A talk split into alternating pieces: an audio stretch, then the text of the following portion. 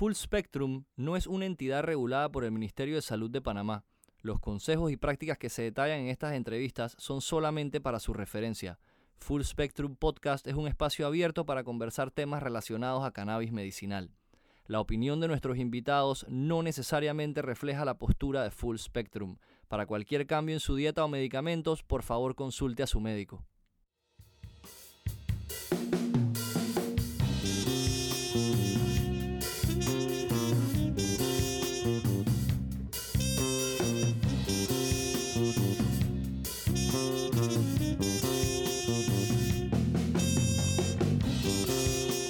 Bienvenidos al cuarto episodio de Full Spectrum, podcast dedicado a educar y compartir información bajo un punto de vista objetivo sobre cannabis medicinal por pacientes, para pacientes.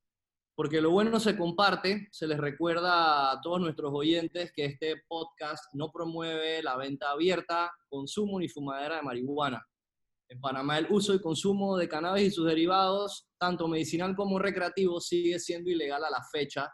Muchos se sorprenden cuando digo esto porque alegan que ellos ven productos de CBD en varios comercios de la ciudad, pero bueno, yo les aseguro que eso no tiene registro sanitario, hasta que, así que hasta que no tenga registro sanitario no es legal en el mercado. Cannabis medicinal no es la panacea ni la cura de todos los males, y como cualquier otro medicamento, sí tiene contraindicaciones. Así que yo en lo personal como paciente de esclerosis múltiple que se trata con cannabis medicinal, les aconsejo a todos que antes de entrar en un tratamiento de este lo consulte con un profesional o con su médico, especialmente si sufres de cardiopatías o de trastornos mentales. En el episodio anterior tuvimos una invitada especial, a la doctora Estefanía Alfaro, desde Perú, eh, con ella estuvimos hablando bastante sobre el sistema endocannabinoide. Podemos decir que este sistema endocannabinoide es el responsable de una comunicación como intercelular, responsable a cierto modo de la regulación de la homeostasis del cuerpo, jugando un papel súper importante en muchos aspectos de las funciones neuronales como el aprendizaje, la memoria, alimentación, metabolismo, dolor y neuroprotección, Adicional, para compartirles aún más, ella nos dejó claro que para un mejor funcionamiento de este sistema se debe llevar una buena alimentación libre de procesados, buenas prácticas de salud, en general también practicar meditación, cosas como yoga, dedicarle tiempo a la investigación, porque cada sistema y cada persona y paciente son diferentes. Así que en resumen, yo diría que el equilibrio en el cuerpo es lo que nos mantiene sanos y funcionales. Por eso es que es tan importante estar a la vanguardia, procurando siempre que este sistema integral se mantenga operando a la perfección. Hoy vamos a entrar en un tema distinto, vamos a hablar de legalidad internacional, así que tenemos a otro invitado casualmente, internacional. Eh, antes de seguir robándome el micrófono y dejar que el invitado se presente y nos cuente un poquito sobre él, le quiero dar la bienvenida obviamente a mis compañeras Luris y Erika. Hola, ¿cómo están, chicas? Espero que todo bien por allá. Le doy la bienvenida a Gustavo, persona que conocí en esta ruta a la legalización. Cuéntanos un poco de ti, Gustavo, un ciudadano bastante informado en estos temas de cannabis medicinal a nivel internacional. Bueno, buen día. Primero que nada, muchas gracias por, por invitarme a participar de, del podcast la idea es tratar de echar un poco de, luz sobre el tema de, cómo viene dándose este proceso regulatorio y legislativo, tanto a nivel regional como algunas cosas de referencia que podemos tener también de, otras regiones. Yo vengo trabajando mucho con la industria médica ya hace unos años, soy el director de Canab, que es una consultora especializada en el tema de cannabis medicinal con la cual también he tenido la, chance de compartir y aprender de muchas otras personas en, distintos lugares. Siendo uruguayo, además, vengo con un hándicap en este tema por todo lo que implicó el proceso regulatorio en, Uruguay, como, como, bueno, siendo uno de los primeros países a nivel mundial que estableció una legislación al respecto. Ok, entonces mira, yo tengo entendido que, o lo veo de esta manera, ¿no? No hay ley perfecta, no hay mejor ley. Creo que nadie puede decir que la ley de allá funciona mejor que esta, porque todos los países que han legalizado lo han tenido que hacer basándose en la constitución de su país. Entonces, lo que sí me queda claro es que creo que todos lo han hecho teniendo tres puntos en común. como son, digamos, el tratar de reducir que los, estos pacientes se tengan que exponer a un mercado ilegal. Creo que todos le han tratado de inyectar algo de educación para que la juventud sepa que también hay, pues, existe un mal uso de la planta, pero el más importante es que creo que todos lo hicieron en base a el beneficio del paciente, ¿no? Yo creo que podemos comenzar diferenciando estos tipos de legalización, Gustavo, licencias, qué se puede, qué no se puede, cómo lo controlan en todos estos países. Porque digo, obviamente ya sabemos que todos legalizaron, todos tuvieron que meterse dentro de sus leyes, así que no sé, cuéntanos un poco. Bueno, bien, ahí es muy interesante lo que vos decías en relación, mismo hablando de lo que es el proceso de legalización y sin profundizar en lo que es la legalización con marcos este, de consumo adulto o de, o de consumo recreativo que también se le conoce, hay lugares en donde la ley nace por otras necesidades. Por ejemplo, si uno ve el caso de Jamaica, un país sumamente estigmatizado por su relación histórica con el tema del cannabis y de la planta, y muy influenciado por la presencia de lo que son los rastafaris como parte de sus comunidades religiosas más importantes, en esos lugares no es un marco legislativo como lo es, no es un tema de consumo recreativo, tampoco de consumo médico, sino que nace el marco legislativo por un tema de, digamos, de regularizar los rituales religiosos. En general, cuando se da el tema de la legalización para consumo medicinal, médico, también vemos muchos procesos distintos, ¿no? Está, si bien comparto plenamente que uno no puede hablar de procesos perfectos o de leyes perfectas, porque de eso se, se trata, ¿no? De ir intentando perfeccionarla, creo que hay modelos que son bien distintos y algunos que creo que van mucho más ayornados a lo que es la, realidad médica, ¿no? Si uno ve, por ejemplo, el caso de Alemania, ¿sí? Inglaterra también está en ese camino, allá uno tiene a las aseguradoras de salud que contemplan como parte de sus, no es los deducibles, es este, de las cosas que ellos contemplan dentro del copago, digamos, contemplan el acceso a cannabis medicinal como con cualquier otra medicina, a través del el registro sanitario único del, producto, de que avalan que eso es un tema medicinal.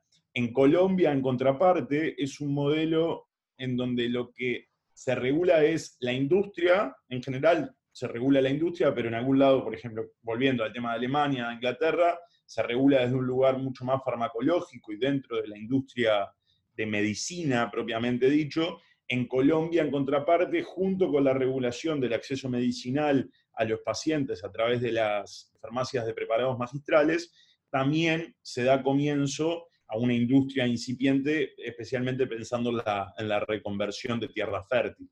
Otros lugares que están también en ese proceso puede ser Ecuador, que también siendo el productor de flores más grande del mundo, le interesa dar el acceso y generar el, acceso medicinal y a la par le interesa generar una industria de vuelta para la, reconversión de la tierra. A ver, uno puede hablar, si se quiere, como que de dos cosas en, en, paralelo y en simultáneo a la vez, ¿no? Una es la producción y otro es el canal que se utiliza de distribución. Hay países que evidentemente están interesados más en uno que en la otra. Cuando hablo del canal de distribución me refiero al acceso a los pacientes. Y ahí es donde se empieza a abrir como el espectro, ¿no? Un país como Ecuador, por ejemplo, ellos regulan la producción, pero no queda tan regulado como es el tema médico. ¿sí? Regulan la producción que hoy en día, tanto en Ecuador como en Perú, tampoco es que hay una producción, o sea, se habla del acceso al igual que en Costa Rica, se habla de el acceso al cannabis medicinal, pero hay grises. En Costa Rica hay un caso muy famoso de un abogado que él tenía comprobado que sus plantas eran para su consumo propio y le hizo un juicio al Estado en uno de los momentos, viene con un litigio bastante largo, porque entendía de que no poder acceder a su propia medicina era anticonstitucional, que es un caso similar al que se da en México que bueno, que hoy en día ese proyecto, de, eso llevó a que la Suprema Corte en México dijera, esto lo tenemos que generar un marco, y todavía vienen en ese proceso. Pero cuando uno habla de foco en lo que es la producción, si uno ve, por ejemplo, el caso de Panamá, es un proyecto de ley hoy que está mucho más enfocado en la producción que en la forma como los pacientes acceden a, a la medicina y no está enfocado en que haya o, no pareciera tener demasiado foco en la industria farmacológica. Sí en la compra-venta, en el trading de medicamentos, sí en plantar, pero no tanto en la... Por favor, ustedes que están mucho más familiarizados con... Me corrigen si estoy diciendo algo que está... que, está que, que lo ven distinto. En otros lugares, por ejemplo en Perú, dentro del mismo marco regulatorio, ellos dicen y plantean que el mismo que planta tiene que poder refinar el producto, o sea, producir remedios, medicinas, ¿sí?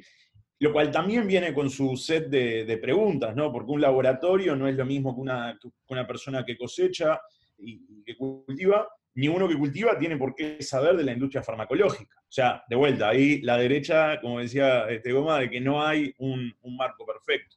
En Uruguay, a pesar de ser uno de los primeros países o el primer país en regular el, el acceso al cannabis medicinal, mismo el tema médico dentro de lo que es distribución, recién ahora se está empezando a afinar, porque eran pocos los laboratorios que podían producir, tenían una serie de condiciones difíciles de alcanzar y a la fecha, en estos siete años desde que en Uruguay se legaliza, habían solamente y básicamente tres laboratorios que eran los autorizados a producir y solamente podían producir tópicos, no había todavía medicina, este, medicina, medicina, digamos, en forma de pastillas, de, inyectables y demás, lo cual evidentemente también restringía mucho esto, ¿no? No sé si hablé mucho, le voy a dar un espacio para que me digan qué dije malo si me quieren preguntar algo más. yo tengo una pregunta. Bueno, en Panamá te están haciendo un poco de ajustes. Existen varios tipos de licencia. Quizás una compañía grande podría comprarlas todas y, encargarse del todo el ciclo de vida del producto. Quizás una más pequeña se enfocará en su nicho que conoce más. Está quizás un poco más flexibilizado, pero es lo que pasó al segundo debate. No sabemos de ahí qué más va a pasar. ¿no? Lo que te quería preguntar a ti en Uruguay. Tengo amiguísimas este, muy queridas en, en Uruguay. Incluso una me dijo, bueno, Luris, ¿por qué no te vienes acá? Que el acceso de cannabis medicinal acá te lo paga el seguro médico, como lo, indicas. Yo la mandé ahí a averiguar, pero me dijo que, mira, está difícil porque para conseguir las dosis que tú necesitas en el extracto que tú lo, estás tomando, que bueno, después un, un, podcast anterior me di cuenta que necesito un poco más de THC, me dice, eso está difícil conseguirlo. Lo que sí está muy fácil conseguir es el tema de fumar y tú puedes conseguirte tu, porro en cualquier lugar y te lo venden. Pero del grado medicinal, ella, me, porque las mandé a averiguar, eh, mejor, de grado medicinal no encontré ningún lugar donde está certificado, orgánico, libre de pesticidas, etcétera. Yo creo que si tú me, me digas que si esa es la realidad o es que ellas no me hicieron bien la tarea. Claro. Y es que sí, eso va en línea con esto que les decía, o sea, mismo dentro de lo que se considera cannabis medicinal, hay muchas opciones, no todo es farmacológico, ¿sí? el caso que vos estás mencionando, Luris, este, justamente hay eh, lo mismo con, goma, ¿no? o sea, hay medicinas específicas que uno puede paliar después de otras maneras, de otras formas de, administración, de consumo, pero hoy en día hay soluciones farmacológicas, este, hay empresas dentro de la industria farmacológica y eso es lo que recién ahora está empezando en, Uruguay a, desarrollarse, como en muchos lugares, ¿no? En definitiva, yo creo que, se puede hablar, a la gente le encanta hablar de las etapas 1.0, 2.0 y 3.0 y los puntos ceros, ¿no? Yo digo, hoy en día creo que recién ahora estamos entrando en una instancia de entender que cuando mismo uno habla de cannabis medicinal, no está hablando ni de un tipo de planta, ni de una forma de consumo, ni de una única proporción o un único ratio entre, entre CBD o THC. Hoy en día se están haciendo estudios farmacológicos entendiendo el impacto de los terpenes. ¿sí? Hoy en día se están haciendo estudios farmacológicos para empezar a trabajar sobre formas de, administración más sofisticada en función de la patología del paciente. Para glaucoma antes, históricamente, se decía que, la marihuana era un aliado buenísimo para disminuir el riesgo de, glaucoma, después se dijo que no, y hoy en día se están trabajando en formas de administración específicas para la vista. ¿sí? Entonces, a lo que voy con esto es que creo que si bien el entendimiento y la aceptación de la validez del uso del cannabis medicinal como medicina justamente, creo que ahora estamos entrando ya en una etapa que podemos hablar de la farmacología del cannabis, ¿sí? que es otro paso creo yo, dentro de esta evolución, y que mismo hay muchos procesos dentro de esa cadena de research farmacológico que también recién ahora están empezando a engranarse. En Estados Unidos, hasta no hace mucho tiempo atrás, había básicamente un facility que era el que podía proveer de cannabis medicinal para testeos farmacológicos. Estamos hablando de un país de 300 millones de personas, evidentemente no puede provenir todo del mismo lugar y ese cannabis otra vez tenía un montón de particularidades que no eran similares al, cannabis medicinal que, que, uno puede estar acostumbrado en términos de porcentajes de THC, de CBD, etc. Yo, yo tengo un comentario, chicos. No sé, Gustavo, ¿qué opinas? Algo que yo he observado de una situación que ve ocurriendo mucho en Latinoamérica es que, bueno, esta es mi opinión, obviamente, que quien reglamenta son los que son y quienes quienes mueven el, o sea, quienes empujan el movimiento de reglamentación son los interesados en la parte del negocio, del cultivo, y por eso es que esa parte está muy desarrollada y que generalmente los médicos no se involucran por desconocimiento, por muchas otras cosas que, que ellos no, no hacen presión en la parte de la reglamentación. Entonces hay un déficit entre producción y producto y verdaderamente lo que llega al paciente. Y eso creo que está pasando en todo Sudamérica y es algo que yo quisiera que no pasara en Panamá. No sé, ¿tú qué piensas de esta idea? Estoy completamente de acuerdo. Hay algunos casos en donde los movimientos de los pacientes han logrado avances en este sentido. Mamá Cultiva, por ejemplo, es uno de los movimientos de más renombre. Antes hablábamos de Costa Rica, también en Costa Rica se me escapa ahora el nombre del muchacho, es un muchacho que tuvo un accidente, quedó cuadripléjico y a raíz de eso empezó a entender y a meterse mucho en, el tema de cannabis medicinal y él empezó como también este, un movimiento que ha sido bastante importante. Estoy definitivamente de acuerdo en, ese sentido. Creo que también lo que de alguna manera va, va pasando es que hay un estigma detrás de todo esto, en donde muchas veces mismo los, los doctores piensan que puede verse comprometida su situación o, digamos, su reputación, no su situación. Doble moral. Es una forma muy correcta de decirlo. Hay una doble moral hay una doble moral mismo de, los, estados, ¿no? que muchas veces tienen un interés también económico en relación a lo que la legalización como concepto implica y lo esconden bajo un concepto medicinal, siendo que lo medicinal es lo menos atendido dentro de la reglamentación, o sea, sí, completamente.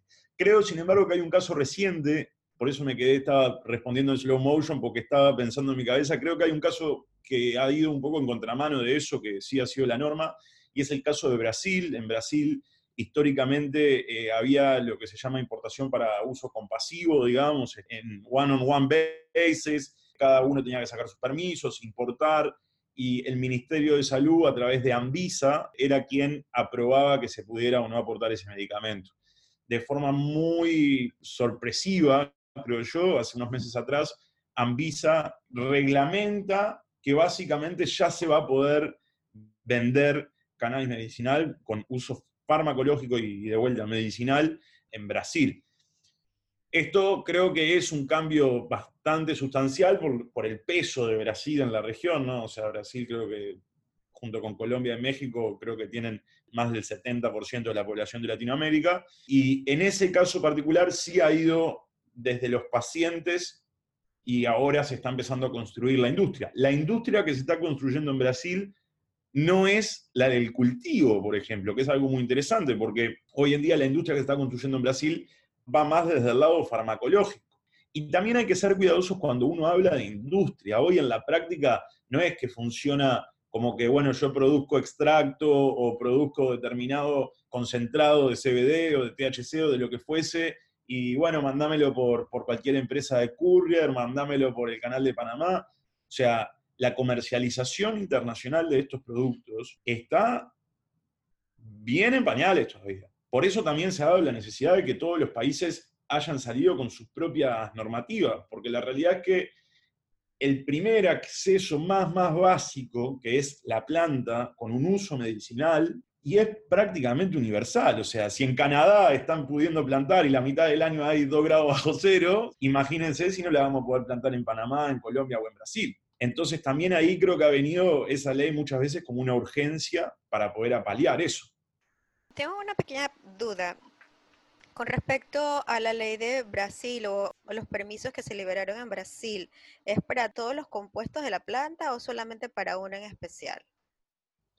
Entiendo que es para todos los compuestos, eh, pero son productos que tienen que venir registrados, obviamente no registrados por la FDA, que solamente Claro, tiene un producto, pero registrados en términos de normas de calidad, de producción, y son productos de vuelta a farma, por lo cual, si bien no, no recuerdo ahora, pero tengo entendido que sí se puede meter medicamentos con THC, si es esa la pregunta, no es que viene la planta o viene un porro, no es como en Uruguay, por ejemplo, que en Uruguay incluso para uso medicinal, el porro que vos mencionabas antes, no es, eh, es lejos de ser lo ideal, ¿no? que es también en línea con lo que decía de este laboratorio de Estados Unidos. El porro al cual se accede en una farmacia uruguaya tiene en promedio entre un 1.5 y un 2% de THC, que es muy por debajo del porcentaje de THC que uno puede encontrar en prácticamente cualquier planta en el mercado convencional en aquellos países donde hay un mercado convencional legal del cual podamos Ok. hablar.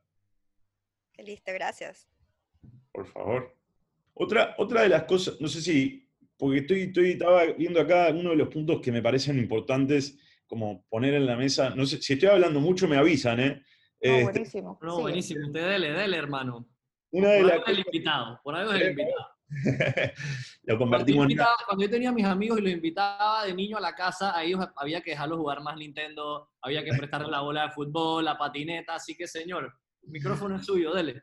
Excelente, excelente. No, una de las cosas que quería mencionar que me parece que no es menor, porque hablábamos del tema de la industria y de esto que decíamos al principio, ¿no? De la producción, de la distribución, pero hay una cosa que particularmente en la región me parece que no es menor, y es el impacto social que ha tenido esto, ¿no? O sea, si uno ve países como Trinidad y Tobago, como República Dominicana, como Panamá mismo inclusive, las penas que vienen de, la mano con producir incluso para consumo medicinal, ¿no? O sea, son penas eh, muy difíciles. Creo que había un país, no me, no me recuerdo ahora, había un país que creo que era Trinidad y Tobago, que tenía una pena de tres años de prisión si te encontraban con más de 5 gramos de marihuana.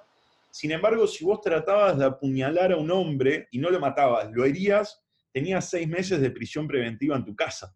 Entonces yo decía, wow, el impacto social que viene apareado detrás de, de la legalización y del acceso, mismo hablando a nivel medicinal, ¿sí? el entender su uso medicinal y las posibilidades, tira abajo un montón de estos temas. Porque de vuelta, estamos hablando de países que vienen también con todo el tema del hacinamiento carcelario, todo el tema de uno sale de la cárcel y reinsertarlo en la sociedad, una persona que de por sí estaba consumiendo, o sea, produciendo su propia medicina, imaginemos el grado del, dolor de la patología, después sale de la prisión y es, muy difícil volver a reinsertar a esa persona a la vida de sociedad. Entonces, esos son parte de las cosas que van cambiando como colateral directo de la legalización. Perú, por ejemplo, es un caso en donde Perú dice, bueno, nosotros queremos que sea medicinal, queremos tener todito bien controlado, entonces va a ser el Estado quien va a adquirir el, producto al, por mayor para ocuparse de la distribución. Ahora, incluso en esos escenarios, donde no hay una industria por detrás, la desestigmatización es parte de la cuestión. Porque uno entiende conceptualmente, uno no va a decir, che, el Estado está comprando drogas. A pesar de que lo son, así como el paracetamol es una droga también. Pero cuando ya lo compra el Estado, uno dice, che, acá nos evitamos poner en tela de juicio la reputación de los médicos, nos evitamos poner entre ojo y ojo todo el tema de la producción local y cómo lo, cómo lo, auditamos, cómo controlamos que eso sea de esa manera. Entonces, son otros, otros esquemas que también, de vuelta, dentro del entender de que no hay un marco perfecto, todos terminan siendo en mayor o menor medida positivos en la medida en que efectivamente permitan el acceso, ¿no? Porque Argentina, por ejemplo, es uno de esos casos que tiene técnicamente una ley de consumo compasivo que en la práctica es prácticamente inaplicable, muy similar a lo que pasa hoy en día, entiendo, en Panamá también. Entonces ahí, o sea, no, eh, no tiene sentido. Claro. Oye, Gustavo. Disculpa que te interrumpa. Entonces, en Sudamérica prácticamente todos los países ya lo han legalizado, a cierto modo menos, obviamente me imagino que Venezuela no, pero has mencionado Argentina, has mencionado Chile, Colombia, Perú. Yo hace poco leí de Paraguay, yo sé que Ecuador el año pasado legalizó más o menos como en octubre del año pasado, así que prácticamente Sudamérica es una eh, área verde, ¿no? Prácticamente. Bolivia es el único que no, y dentro de todos los que mencionaste, con matices, pero la realidad es que hay un marco regulatorio in place. O sea, todos han decidido cruzar a lo, a lo buen visto, a eliminar, el- a, a- a aportar un poco al movimiento. Todos han decidido dejar de, de invertir tiempo, recursos y dineros en, en una, en un tema que es pointless y que es, o sea, es cuidado universal, ¿no? Es como una premisa. Claro. Oye, chicas, creo que se nos va acabando el tiempo. No sé si tienen algo que aportar. Yo tenía una pequeña pregunta rápida, yo sé que nos queda poco tiempo. Todos tienen esta legalización, pero la verdad es que yo vuelvo a hacer énfasis en la práctica. Conozco, por ejemplo, que en Argentina es muy difícil que el paciente tenga medicamento. Conozco que en Perú, por ejemplo, el único producto que, el gobierno tiene es un producto solo de CBD y de 5% es muy bajo y no a todo el mundo se lo dan. Entonces, los médicos que atienden pacientes con cannabis les toca recurrir a, a los clubes canábicos o a los cultivadores por fuera del marco legal, que obviamente es algo que no se quiere, pero que tiene mucho que ver también con la cultura canábica que existe en cada país. O sea, en Sudamérica el cannabis es mucho más aceptado, por ejemplo, que en Centroamérica. Y pienso que eso también le da a verla que si la reglamentación no funciona también una vez ya es legal, por más de que no sea perfecto, el paciente tiene acceso, que es algo que yo pienso que si en Panamá pasa, no sería de esa forma. Sea, en Panamá lo que no está escrito en papel por la cultura de Panamá, no va a poder llegar el paciente a tenerlo. Mm.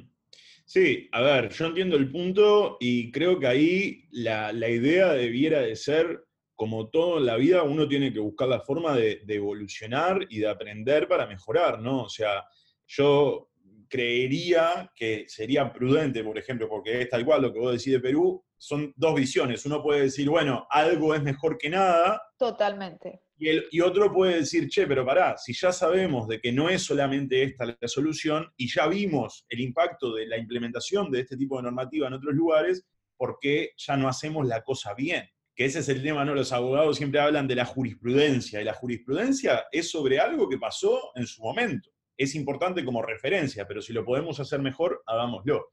Yo creería que hoy en día los países, como Panamá justamente, deberían de ir hacia un camino legislativo que contemple y entienda que estamos hablando dentro de lo que hablamos. Si hablamos de medicinal y nos dejamos de lado este tema de la doble moral que decía Goma, entendemos que la medicina, que estamos hablando de una medicina, y la medicina, yo no he visto que se debata tanto si el ibuprofeno 200 es mucho mejor o peor que el ibuprofeno 600, por decir una cosa.